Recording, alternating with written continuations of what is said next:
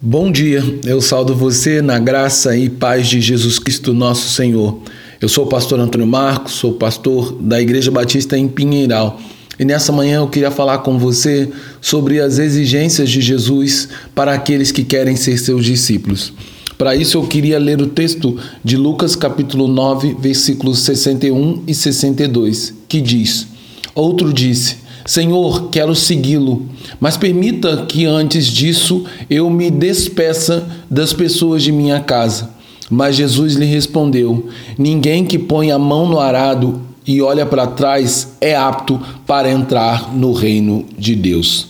Depois de encontrar dois candidatos que não tinham as qualificações necessárias para se tornarem discípulos de Jesus e, consequentemente, anunciar publicamente o reino de Deus, Jesus agora encontra um terceiro indivíduo que voluntariamente se apresenta diante do Senhor, como o primeiro candidato a ser discípulo o fizera, dizendo: Mestre, eu te seguirei. Essa atitude novamente parecia ser promissora, pois o reino de Deus tem grande, tem grande valor àqueles que se apresentam voluntariamente para fazer a obra de Deus, como é o caso do jovem Neemias. Este, mesmo estando ocupando um cargo de grande prestígio diante do rei da Pérsia, rei Ataxerxes,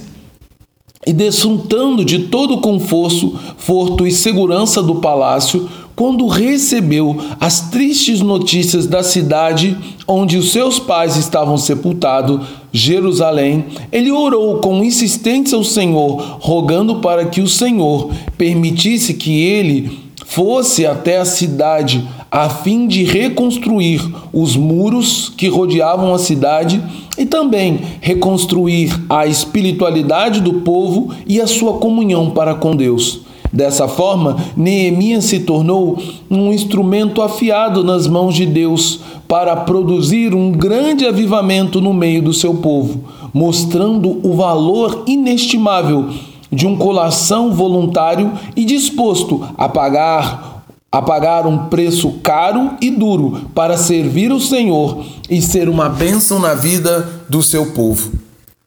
No entanto, o coração desse terceiro candidato a discípulo que está diante do Senhor Jesus não tinha a mesma coragem e desprendimento e amor pelo Senhor como Neemias o tinha. Assim, aquele homem, como o primeiro que che chegara diante de Jesus, ofereceu seus serviços, mas apresentou certas condições para seguir a Jesus, pois ele queria primeiro despedir-se dos da sua casa o que a princípio não parece ser nada de mais do que ser razoável, mas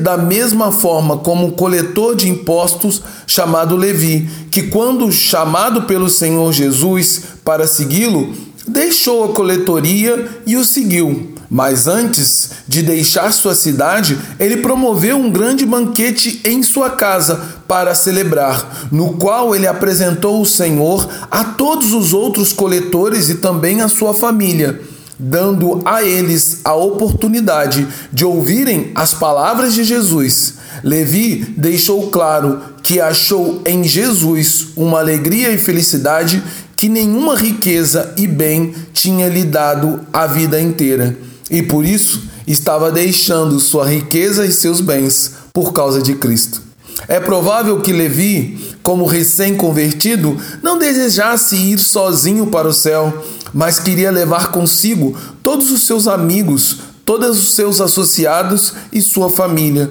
numa intenção e numa atitude muito diferente do homem que estava bem diante de Jesus, que apresentava firmeza apenas nas suas palavras mas não mas tinha certa é, relutância nas suas atitudes quanto a dar o passo decisivo de abandonar seu passado e seguir sem medo para o futuro glorioso com Cristo rumo ao reino dos céus. Ao ver o coração dúbio daquele homem, Jesus ensina uma importante lição para aqueles que desejam ser seus discípulos. No reino de Deus não tem lugar para aqueles que oram para, olham para trás, quando na verdade são chamados pelo Senhor para olhar para frente e avançar pelo caminho, como é exigido do agricultor, que começa a arar a terra num suco reto, que escolhe um ponto de referência e caminha com firmeza em direção a este ponto, com confiança, ou seja, ele precisa conservar os olhos fixos num alvo. Da mesma forma, é exigido de todos os discípulos que eles sigam com os olhos fixos em um alvo, e esse alvo é Jesus, que é o autor e consumador de nossa fé, cortando os laços que nos amarram ao passado e à sua cultura, a fim de receber a gloriosa coroa daquele que for fiel